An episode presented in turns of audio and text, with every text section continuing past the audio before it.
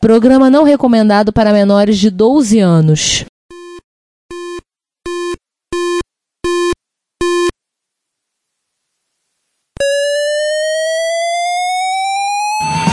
Spectrum 81, Dragon Vic and R1, Commodore 64, Amsterdam and Acorn Electron, cheaper BBC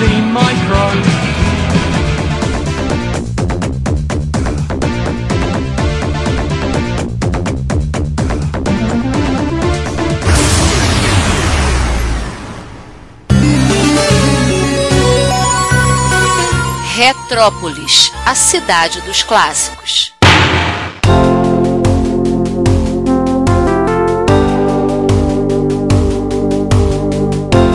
Bom dia, boa tarde, boa noite, sejam bem-vindos a mais um episódio do Retrópolis, aquele seu podcast que já sabe do que se trata. Os caras estão me tirando. No episódio de hoje, estamos literalmente cumprindo uma promessa, mais uma promessa. Espero que não gere mais 50 sub-episódios depois disso. Começando nessa mesa de formato de X, que X agora tá na moda.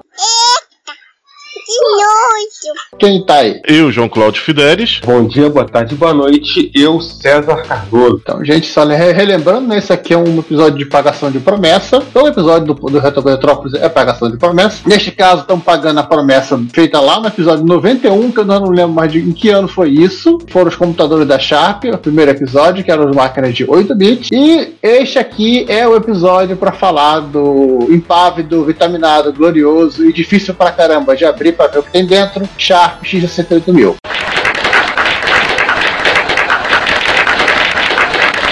Sim, e neste momento que eu chamo a máquina, porque tem X e tem S, a gente invoca o Ricardo para ficar na outra ponta da mesa em formato de X. Isso aí. Boa noite, pessoal. Boa noite. Boa noite. Seja um X-Men você também.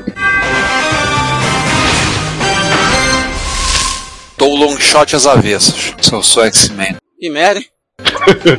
Lembrando que a gente já falou de Apple, do GS, de BBC Micro, de máquina da Commodore e mais um outro monte de computadores e finalmente o abecedário chegou na letra X. Podemos agora falar desse computador em particular. Mas antes disso, tem aquela introdução, eu Seguinte, só lembrando, a gente já falou de um monte de computadores de 16, 32, pseudo 16, pseudo 32 bits, etc e tal, mas a gente não tinha falado especificamente de nenhum computador com a letra X.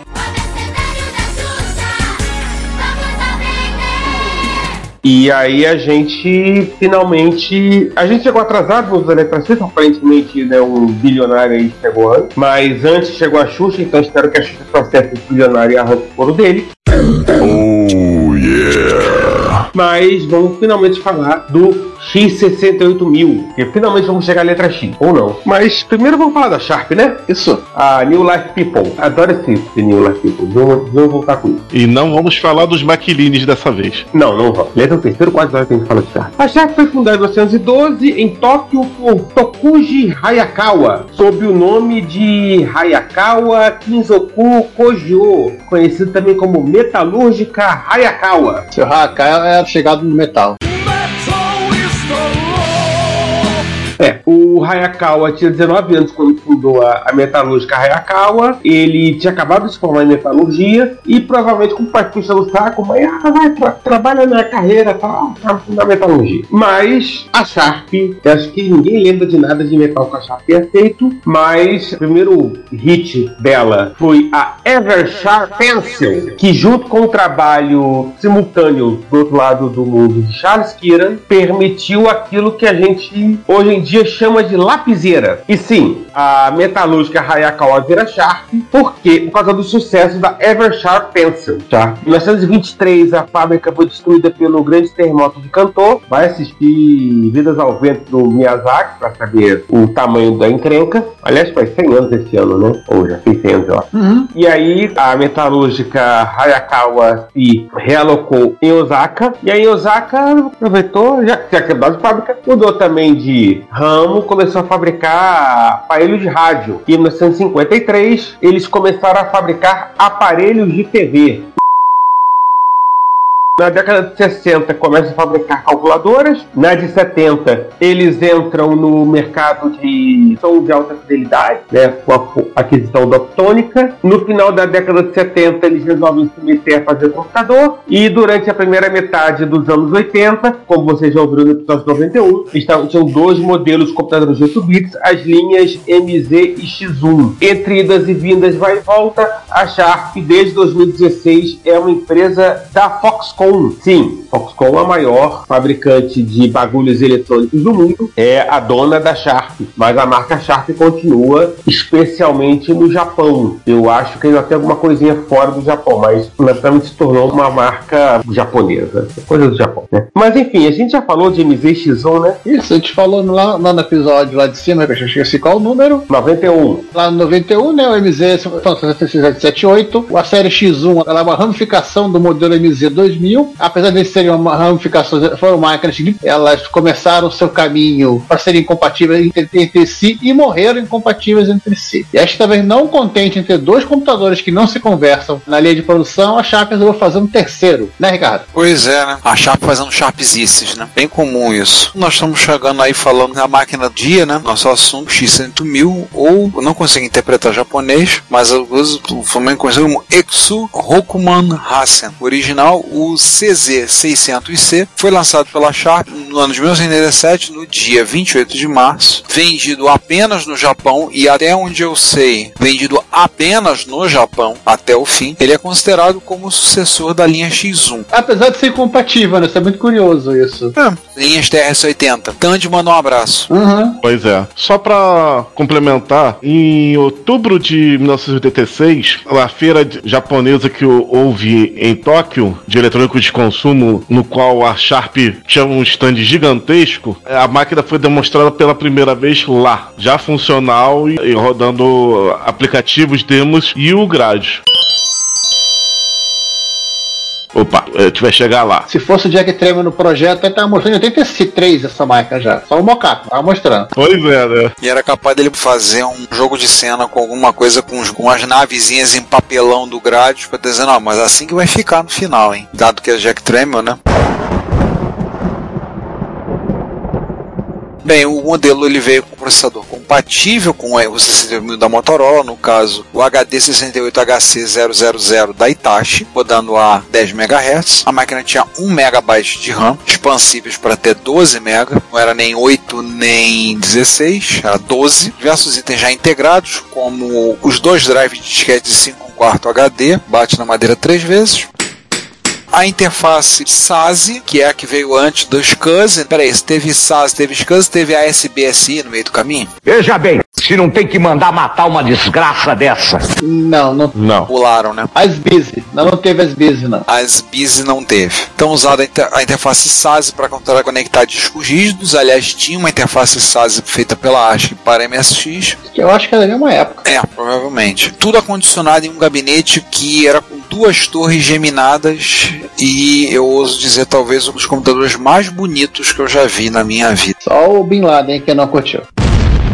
É, claro, o Bin Laden não achou, vai achar uma ideia muito legal. Gostou não. Que vinha com a máquina? Vinha o sistema operacional, que era o Human 68K, versão 1.0, feito por uma empresa chamada Hudson Soft, que ela tinha feito inclusive algumas coisas para MSX antes. O Hudson Soft fez coisa pra caramba. Fez muita coisa para MSX, mas ela é mais conhecida também porque fez coisa para X68000, fez também para PC Engine, e o, o símbolo deles era uma abelhinha, né? Isso. Ela é co-criadora do PC Engine junto com a NEC. Ah, E ela é a famosa autora do padrão Rucard, né? Que cada casa tem um nome, né? É Sega Card lá na Sega, no MSX é Bicard. Olha, que coincidência. Mas ela fez esse padrão pra várias máquinas diferentes. Curiosamente, a única que não quis foi a Nintendo. A única que chegou e falou: Ó, isso aí eu não quero não. é a Nintendo disse, não, nós vamos usar disquete. Vamos inventar um disquete só nosso. É. Vamos usar disquete de 3 polegadas. Só nosso, inclusive, né? De novo. Como é que pode ser verdade uma porra dessa, hein, Batman?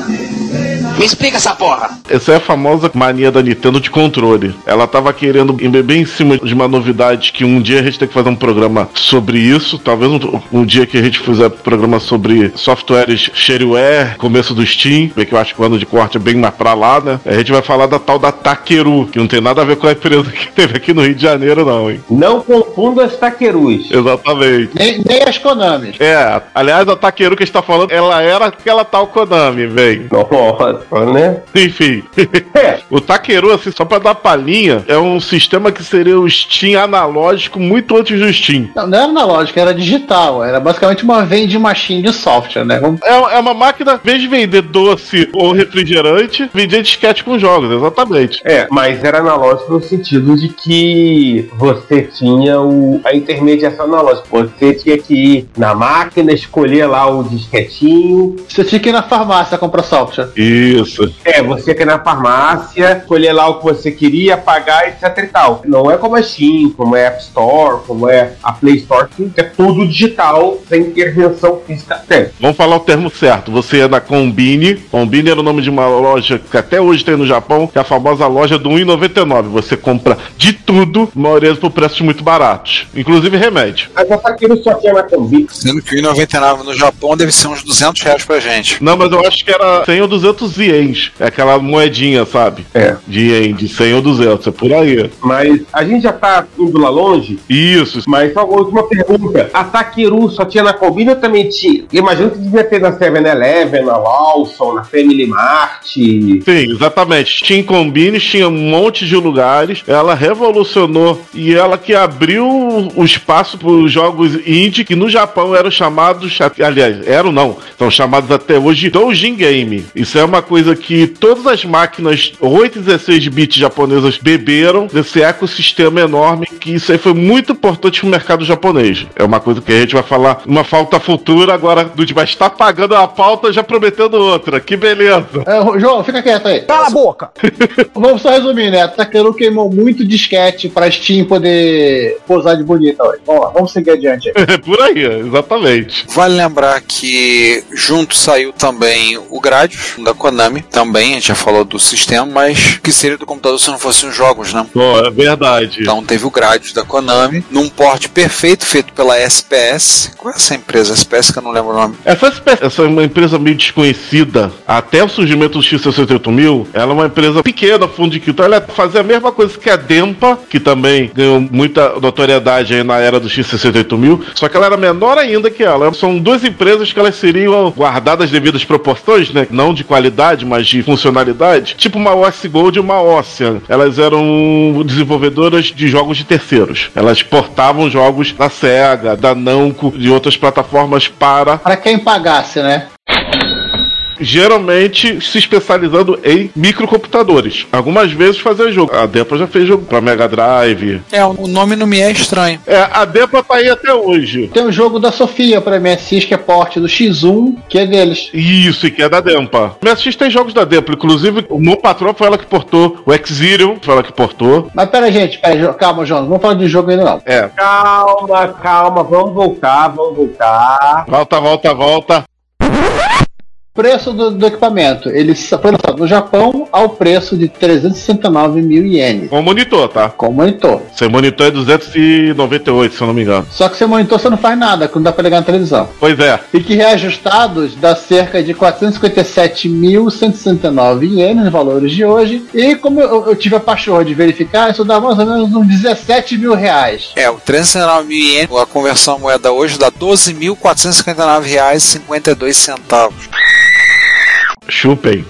Você achando aí que o computador tá caro, né?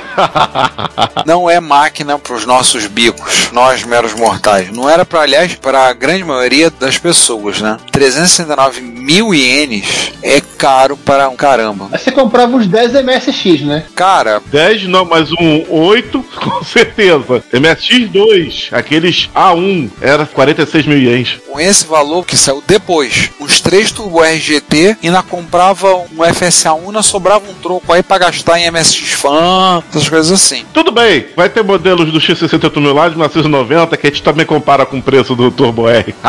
Continuam caros. Mas seguindo aí, eu tenho só uma, uma crítica com relação a essa máquina. Assim, poxa, gente, 87 drive de 5.4, por favor, né? O sangue de Jesus tem poder, tem poder, tem poder. Não é uma coisa completamente sem noção. É, eu vou falar uma coisa pra vocês que no Japão, salvo MSX e uma outra plataforma, por, por que pareça, o Sharp MZ aqui é uma das poucas, e as máquinas da Fujitsu, a grande maioria realmente não usava drive de 5 quartos. A- A própria NEC demorou mais do que os MSX para ter opção com drive de 3,5. Mas espera aí, se o Sharp MZ já tinha drive de 3,5 e em 87 a Sharp lança o X68000 com 5 quarto, tudo bem que a Sharp era bizarra, mas Só prova que a Sharp te tiga na cabeça. Só tem merda! Não, dá a nítida impressão que a divisão MZ e a divisão Television, a MZ é computer e a X é a Television, elas não se conversavam, pelo contrário, elas eram rivais.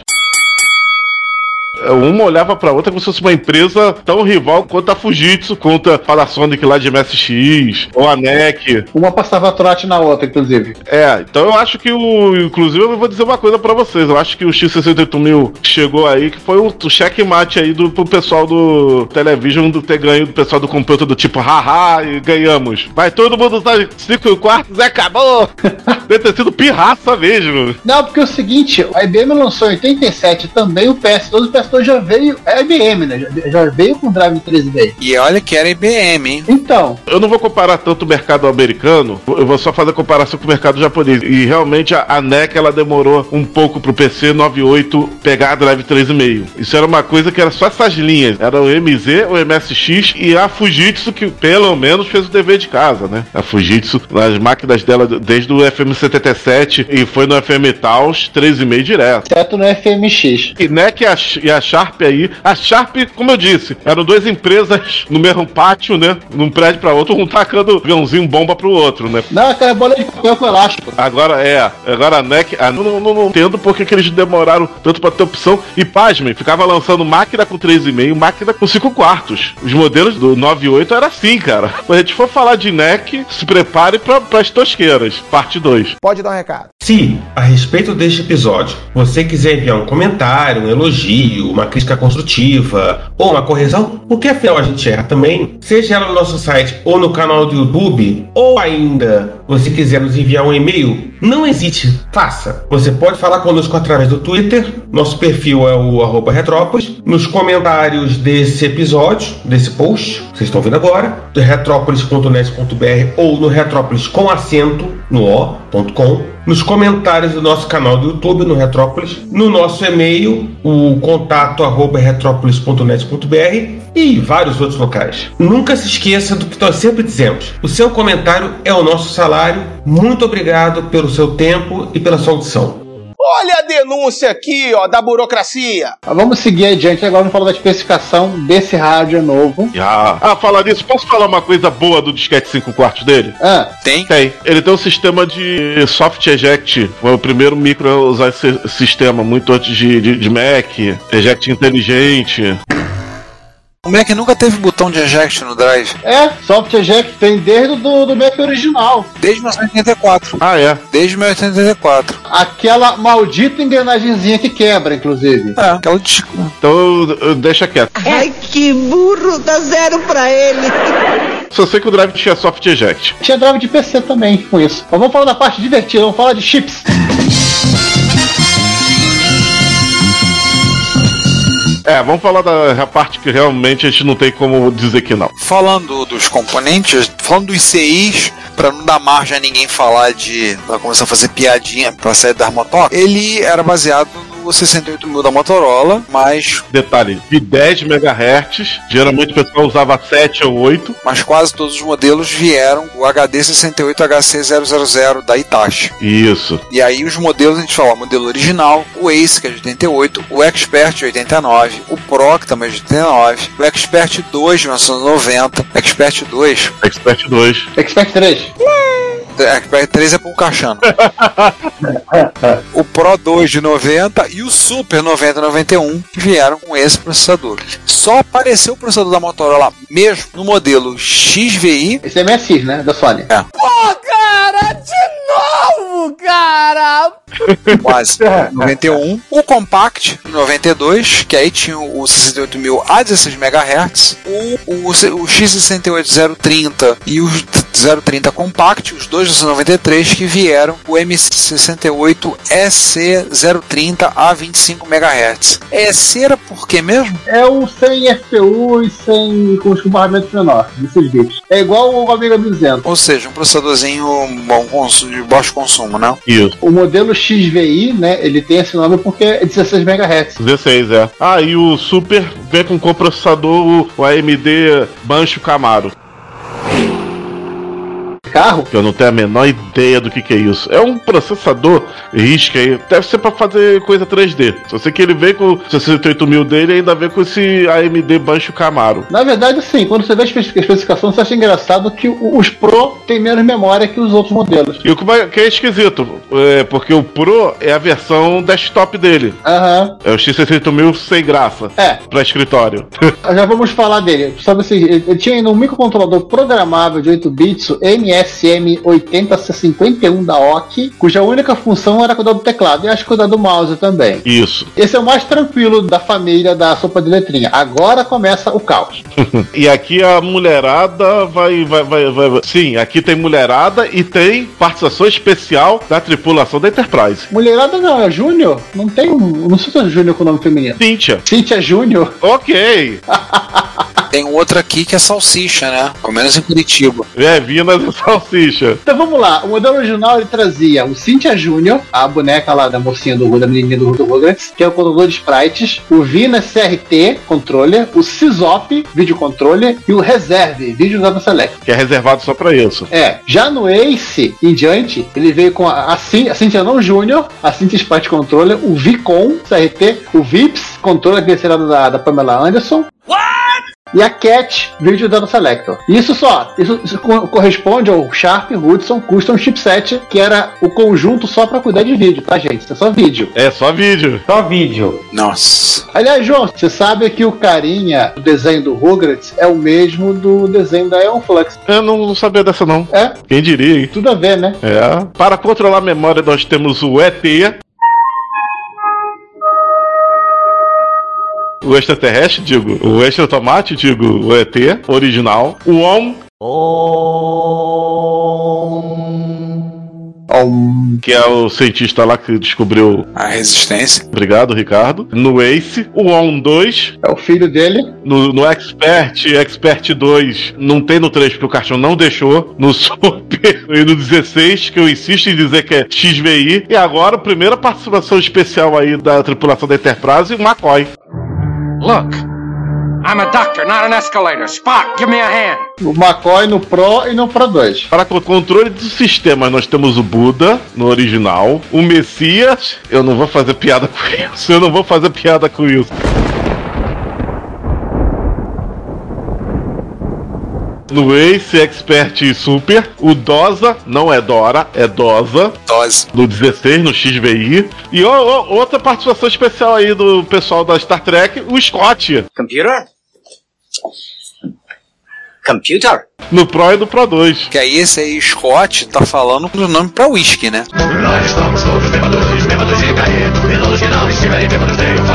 É o DOS Scott. A gente faz uma forcinha. Eu não sei qual é a máquina do, do X68000 que também tem um chip chamado Spock e Spock Júnior. Fascinating. Ainda bem que não tem um Cyborg, né, Giovanni? Aham. Só não tem Kirk. Não, o Cyborg são os capacitores. Faz sentido. Controlando a entrada e saída, assim, todo mundo. A pessoa que já percebeu que assim, não tinha um mínimo nenhum critério para dar nome de chip. Não. Eu acho que tinha um papagaio, uma, uma caixinha com nomes, que o papagaio pegava. Pelo menos não é aquele brasileiro sacana que fica dando nome em Star Wars. Olha, se ele tivesse trabalhando na Sharp, seria mais divertido. Teria saído chips com nomes mais curiosos. É, imagino que sim. O nome da máquina ia ser mais curioso também, mas tudo bem. Assim, na parte só, só para entrada e saída, né? Tinha o siciliano, o Sicilian, né? No, no original. E aí acho que é acabou a imaginação, né? Veio o Yoski na iOSC, né? Na Ace, o iOS C2 no Expert e nos Pros, e o PDEC no Super e no XVI. Com isso, acabamos todos os customizados que a Sharp e a Hudson, no momento de loucura, no- nominou. Vamos agora para coisas mais normais. Isso. Até porque são fabricados pela Yamaha, não pela Sharp. É a marra não, então, só usa nomes mais caretas. YM pra alguma coisa. Começamos pelo YM do 2151, que foi usado originalmente no Sharp X1, era um chip com 8 canais de FM. Foi usado também em máquinas de arcade e também foi usado nos computadores nostalgia MSX aí, apareceram por lá também. Os da Yamaha, precisamente. Ah, Ah, da Yamaha, né? era os OPM esse? Era o OPM. É o que você encontra nos módulos SFG 01 e 05. Isso. Só que lá é com pinagem diferente. Ele se chama 2164. Mesma coisa, pinagem diferente. Upgrade. É. Aí as placas de arcade eu só vou citar duas, né? A Sega System 16 e a famosa CPS-1 que a gente vai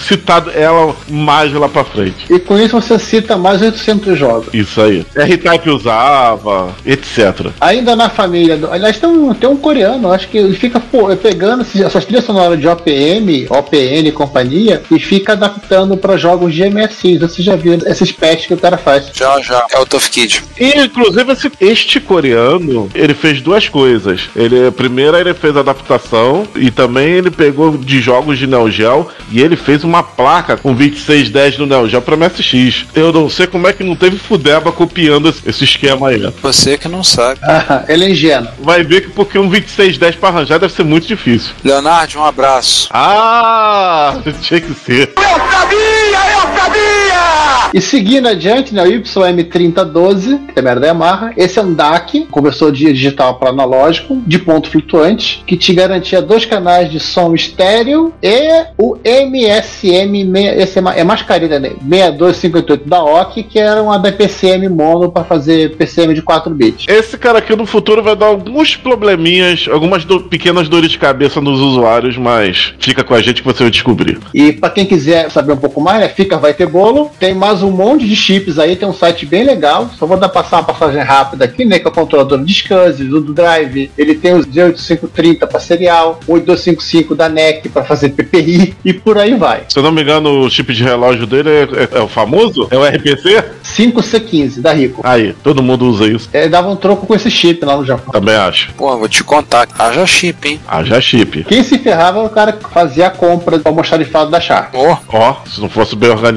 Pra quem já viu um bichinho desse já desmontado, a placa é chip pra caramba. Não sei como é que eles conseguem colocar tanto chip numa placa e botar num lugar tão apertado. Eles põem e torcem para não sair pulando. Seguindo com a especificação, né, a memória dele era dividida em 1 MB de ROM, ele tinha 128 KB de BIOS e o resto eram para gerador de caracteres, que acredito que seja uma kanji ROM. É Kanji-ROM, sim. A RAM, ela podia variar de fábrica entre o modelo GT, é, só era o modelo com 1 a 4 MB, 1, 2 e 4 MB de memória, mas ela ia até, sabe-se lá por que motivo, 12 MB. Se eu não me engano, limitação do 68 mil, original? Acho que não. 108 mil é 24 bits. É. Deixa eu só falar uma coisa bizarra que tem na arquitetura do X68 mil. Alguma coisa bizarra que tem na arquitetura do X68000. Ou seja, qualquer coisa. Ele tem um buraco de endereçamento depois de 1024, né? Abaixo, né? No, no mega até o 3, que é pra você botar o 2 megas. Ele tem dois tipos de expansão: a expansão pequena e a expansão grande. A expansão grande é lá do slot de expansão dele, você encaixa e acabou. Só que você tem que expandir primeiro a expansão pequena. Ela é, fica do lado da memória RAM dele. Então o slot do lado da memória RAM dele, você conecta a expansão pequena. Ela é pequenininha, ela é do tamanho. Sabe a placa desmontada do A501? Me- Quase um terço da, da, da plaquinha. Aí bota aquilo ali e fecha. Se você não tapar esse buraco, você não pode expandir a RAM dele. Vocês entenderam o que eu quis dizer? Olha, entendeu? Não entendi, mas eu vou te aceitar porque achar. Quer saber de uma coisa? Eu sei lá. Eu concordo com César, é melhor mesmo. Aí você chega, você entra no sistema operacional e configura lá, bum, 2 de RAM. Aí depois você desliga o micro de novo, encaixa outra placa para ele reconhecer o resto automaticamente. Repetindo, se você tem um mega só, você encaixa a plaquinha pequena, com ele desligado, claro, liga, entra no sistema operacional e entra na configuração dele e troca lá de 1 para 2. Pum, salva, desliga a máquina. Pega a expansão normal, bota lá no slot de expansão normal dele, grandão, atrás, liga a máquina de novo, ele vai reconhecer os outros mais 2, mais 4, mais até 12, sem você fazer nada. É a coisa bizarra que ele tem. Nota mental, isso só vale para as máquinas de 1 mega. Máquinas de 2 mega não tem esse problema. Quem vem com 2 mega de fábrica, ignore isso. Mas, mas para as máquinas de 1 mega tem esse problema. E calma que ainda tem mais memória, né? Tinha 16 KB de SRAM. É, pra salvar as configurações da, de BIOS, relógio, etc e tal. Não, isso, isso o Recall já faz. Ah, então outras configurações. E ele tem 1056 KB KB de VRAM, porque a, a VRAM dele é dividida em um bloco de 512K para gráfico, um outro bloco de 512K para texto, isso aqui eu não compreendo, e 32 KB para sprite. Só pra sprite. Porque era dividido assim, só os engenheiros da Sharp sabem. Seguindo adiante, é, além disso, né, tinha os 12 lotes de expansão, o, o modelo Pro tinha 4, tinha duas portas de joystick padrão Atari ou padrão MSX, nunca sei. No Japão, eu vejo se referindo a, a NEC MSX. Ah, então é, então é isso. Que a NEC também usou em alguns micros. Pra diferenciar do outro padrão Sega. Eles praticamente não, não, não se referem a Atari. Atari passou em brancas nuvens lá no Japão, pouca coisa foi lançada, então. Atari foi uma brisa passageira. Isso aí. Teclado e mouse, né? Porta serial S232, uma porta paralela, o conector para mais duas unidades de disquete adicionais, ó, que maravilha, a saída de vídeo RGB, a interface SAS, SCSI, que depende do modelo, o conector para entrada e saída de áudio, um P2 para fone de ouvido, um outro P2 para microfone, o óculos 3D de realidade virtual e aquela porta para controle de TV que o X1 tinha. Vamos lá, primeira coisa. O mouse, além de ser uma porta proprietária, ao contrário de outras máquinas que tem padrão NEC MSX, que usa o, o mouse compatível com tipo Fujitsu e, e os MSX, ele usa uma porta proprietária para o mouse. O mouse dele ele é meio trackball. Ele é engraçado que você, pra você guardar ele, ele é meio arredondado, você enrola o fio em volta dele. Mas isso foram só nos primeiros modelos, que os últimos já eram mouses com cara de mouse. Ah, sim, é verdade. Só nos primeiros modelos. Segunda coisa, o salvo os jogos chatinhos, os drives que eram conectados nessas portas podiam ser usados como drive zero. Você chaveava e ele virava drive zero, podia botar por fora. É o contente de se você ter dois drives de 5 quarto, você tem agora 4. Ou 3,5, né? Já conectar drive 3,5 também. E esse conector da TV, além de você controlar o monitor como se fosse uma TV, você tinha o RF, você transformava o teu monitor mesmo em uma TV. Você poderia parar de, de trabalhar para ver o jogo. Isso aí, seu jogo de beisebol. e o teclado do X68000, ele tinha um LED programáveis. Ele era um teclado gamer muito antes de existir isso. Nossa. Precursor do teclado gamer, o pai do teclado gamer. O pai! Ele tinha bem mais LEDs que o normal, de, de devia ter uns 8, 10 LEDs no teclado, e eles eram programáveis. Alguns jogos, como por exemplo o Cotton, a musiquinha ia tocando e as LEDs iam piscando conforme o, o jogo, a musiquinha tocando. É frescura, mas nem fazer. Se não me engano, inclusive acho que dá pra programar isso no Basic dele. E, e na sequência veio aquela pergunta, né? Teve clone? Teve a CVS X68000 que o Caixano lançou e levou pra Jaú. Ah, tá. Ah, tá. claro que não, ele levou pro original mesmo. Não, dele não é original, deixa dele é um Ace. Não, não, o original que eu digo é que o dele não é clone. Ah, tá. Ele não conseguiu clonar, esse ele não conseguiu clonar. Acabou a paz. Nós temos um canal no YouTube e um perfil no Instagram. No YouTube, todos os episódios do podcast estão disponíveis para você, assim como as retro besteiras e eventualmente vídeos. Para... Mas vocês sabem, não somos lá muito bons com esse tipo de mídia. No nosso Instagram também publicamos imagens, textos e eventualmente vídeos. Esses vídeos são material vindo de encontros, lives, gravações ao vivo, entre outras formas. Não deixe de assinar, comentar, ligar os sininhos e compartilhar com outros. Ajude-nos a espalhar a palavra da retrocomputação a outras pessoas. Muito obrigado. Então, agora vamos falar do vídeo, né? Já, já citamos essa, essa história de que você pode usar seu monitor como televisão. Isso. Mas agora vamos falar o que, que a união dos poderes da Cynthia Júnior, Vina, Cisop, Reserve ou Cynthia, Vicon, Vips e Cat fazem junto. Implementava scroll por raja, superimpose. Em todos os sentidos, scroll horizontal, vertical e nas diagonais. Dois planos de tile, flip de horizontal e vertical de sprites e mais um monte de coisa aí. Tem um link aqui legal, você pode ler o código fonte do MES para ver o que ele faz. Engraçado que o X68000 ele suportava resoluções até altas para a época, mas eram todas quadráticas. Ele ia de 256 por 240 até 1024 por 1024. Acho que a única não quadrada é essa primeira, porque depois ele tem uma 256 por 256. Acho que, se eu não me engano, ele tem uma que é 320 por 240 também, que não é quadrática. E cores que vão 16 até 65.536 cores. Já que tocamos o assunto, a paleta de cores é 16 bits. A maior resolução de tela com 65 mil cores, 512 por 512, que eu acho um absurdo. 65.536 cores simultâneas, porra, com 512 por 512, caramba. É, depois ele, obviamente, vai baixando, né? 1024 por 1024 são só 64 simultâneas na tela. Uma paleta também. Em resumo, jogo monocromático não passa nem perto daqui, né? Bom, vamos falar de sprite, né? Não, tem que falar disso aqui primeiro, gente. Ah, sim. Qual, qual, qual, qual? É os, os planos de vídeo. Ah, sim. Cara, vamos fazer o seguinte: tá no show notes aí como funcionam os, os gráficos do, do X68000, os modos bitmap, os modos tilemap, o, o plano de sprite. Eu não entendi nada. E é, você lê aí, pronto, vamos, vamos passar. Que é melhor, inclusive. Esse episódio já, já, tá, já tá se enrolando muito meu gosto. e vou falar de sprite antes que alguém pergunte. O programa ser perguntar. Você pode usar sprite de 16 por 16, usando 16 cores por paleta, de até 16 paletas. Você pode usar sprite tiles de 8 por 8 ou 16 por 16. Você pode ter até 128 sprites de 16 por 16 ou 512 sprites de 8 por 8 na tela. E dobra esses números aí se você estiver usando dentro da VRAM. E antes já me perdi também, você já se perdeu, não importa. Eu vou falar de qualquer jeito. Ah, pode ter até 128 sprites na tela, ao mesmo tempo, com até 32 sprites para o skyline. E também, antes que alguém pergunte, a saída de vídeo poderia ser de 15, 24 ou 31 kHz, dependendo do modo que você usar. Não entendeu? Nem eu. Aqui é um canto muito esquisito. Vamos falar de modelos que fica mais simples de entender. Isso. Eu acho. é, uma opinião. Bom, a gente começa com o modelo original, né? Que é o pai de todos eles. Foi lançado no mês de março de 87. E a partir daí a Sharp começou a lançar literalmente todo ano um modelo novo. E aliás, quase sempre no mês de março. Aí começa no, em março de 88, ela lançou o, o Ace. O Ace estava disponível nas cores cinza e preto, igual o carro 1.0. E nas versões com e sem HD. Então assim, você tinha o Ace e tinha o Ace HD. O Ace, eu, no caso do HD, era um HD de 20 mega SASE. Não era SCSI ainda, gente. O que, veio depois, Ricardo? Você que é especialista nessa assunto.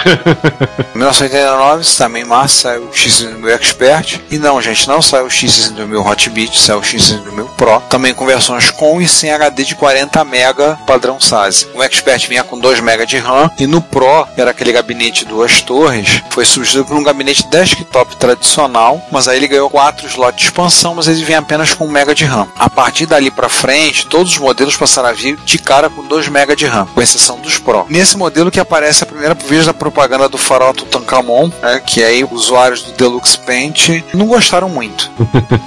ah, até o Warner que fez piada com essa negócio do Tutankhamon numa revista de Apple 2GS. É isso aí. Continuando, no ano seguinte, março de 1990, saiu o X6000 Expert 2 e em abril o Pro 2. Mesmas configurações dos modelos lançados no ano anterior. Mas qual foi a diferença? O número apenas? Só interno, só de, a, a, dança de, de cadeira do, do chip customizado. Foi o que deu pra entender. Vai dar uma pequena barateada, pelo menos para eles, né? É, nessa época você já tinha as máquinas que estavam disponíveis apenas em duas cores, preto e cinza. Ao contrário do X1, que era a máquina que em teoria ele vinha seguindo, o X1 estava disponível em vermelho, ele só tinha nessas duas cores. E aí, saindo da métrica de março e abril, aí chegamos em junho de 1990 e janeiro de 1991 saiu o X6000 Super e o Super HD, ambos no gabinete torre, e finalmente tiraram o SAS e botaram o SCSI.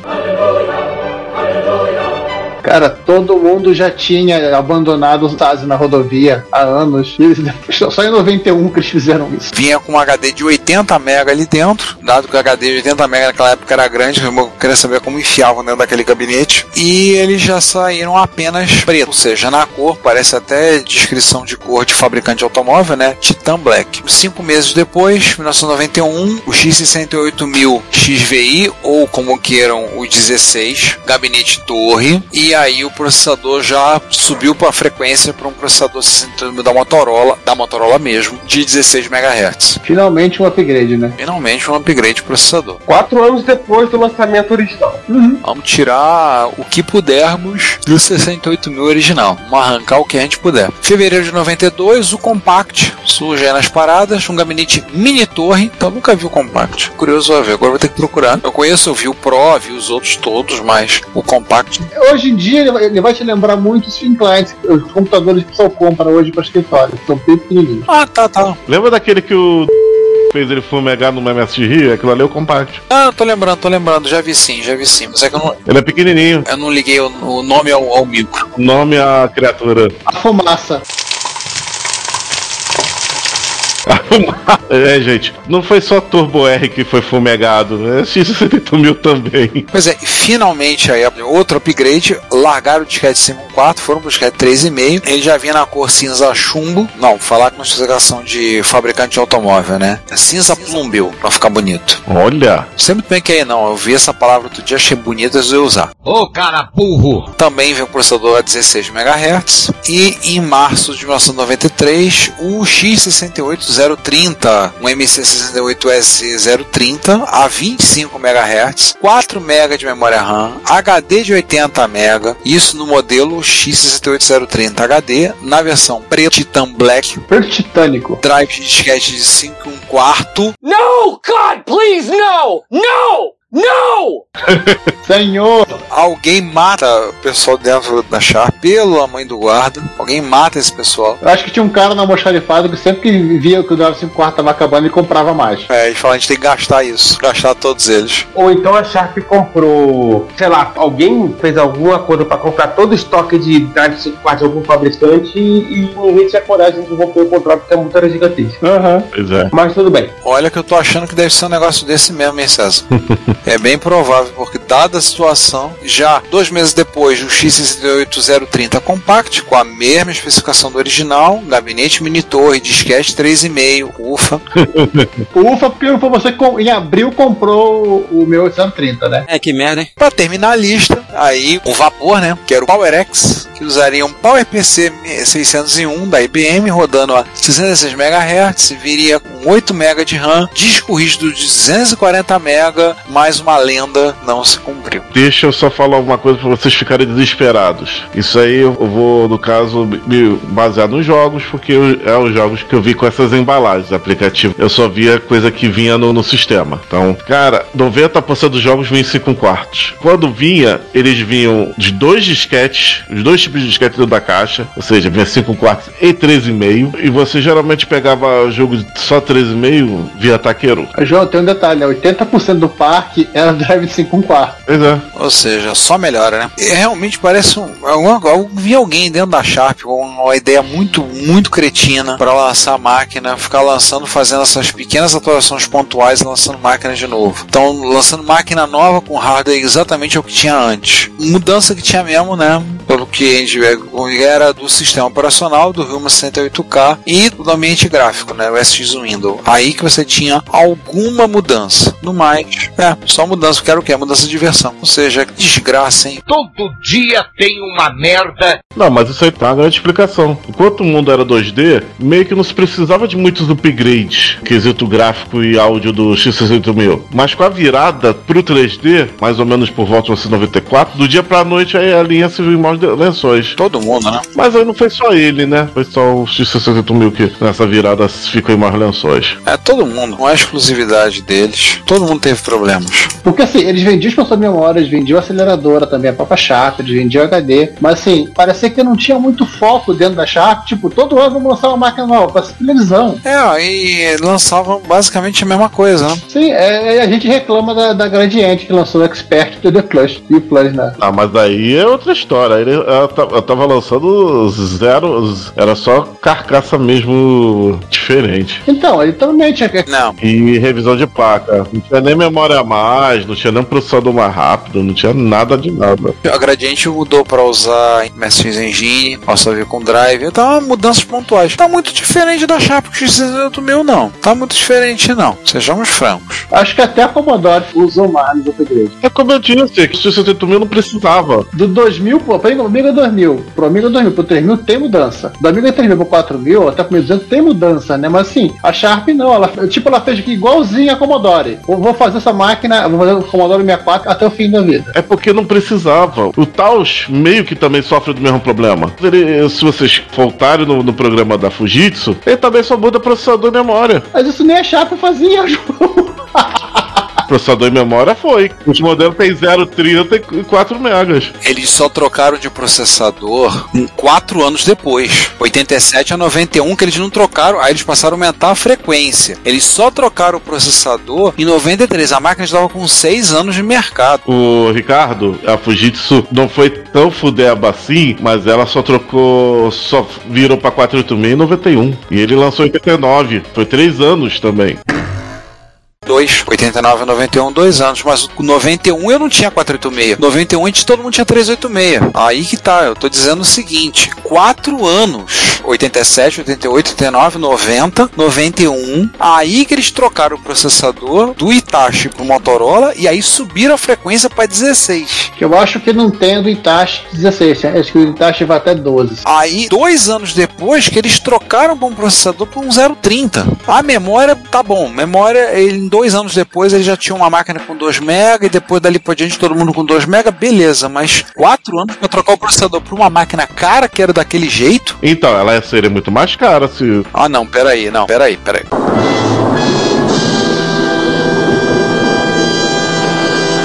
Agora eu vou falar, peraí, o Amiga não custava tudo isso usar processador Motorola. Mas ele não era esse poder todo que ele tinha. E o detalhe que vocês estão esquecendo: um, ele tinha um poder muito acima do de uma amiga de anos depois. E dois, pelo que eu percebi, parece que todo o software dele era extremamente bem otimizado. Então ele, ele tinha um cabedal de, de coisa que ele não precisava tanto, de tanto upgrade quanto as outras máquinas. Ah, cara, eu não sei. Eu, eu assim, eu vou dizer como usuário, mero usuário, eu acho que é muito, muito caro, muito caro pelo que oferecia. Um processador de 10 MHz com um monte de chip, beleza, um monte de chip, fazer um monte de coisa junto, um monte de recursos junto. Justamente, o, o- esse chip que era a mágica do computador, não era o processador central. 12.500 reais numa máquina, Não, 16, eu atualizei o preço. Pode ficar feliz. 16 mil. Então, é, ele, Não sei. esses chips customizados é que faziam o desempenho dele. Era o cachê da Cintia. Tanto é que uma coisa interessante que ele era tão bem otimizado, o modelo original, como eu disse, se, você botar ele, ele 2 MB de RAM, rodava os jogos de 93, 94. Redondo, redondinho. Ele tinha um, um approach diferente dos, de todas as máquinas que está acostumado. Seja ela Commodore, seja ela até NEC, e até um pouco o FM Taos. O FM Taos era um pouco assim, mas ele não era tanto. Olá, sou Oswaldo Santana Neto, programeiro, e você está ouvindo o podcast Retrópolis.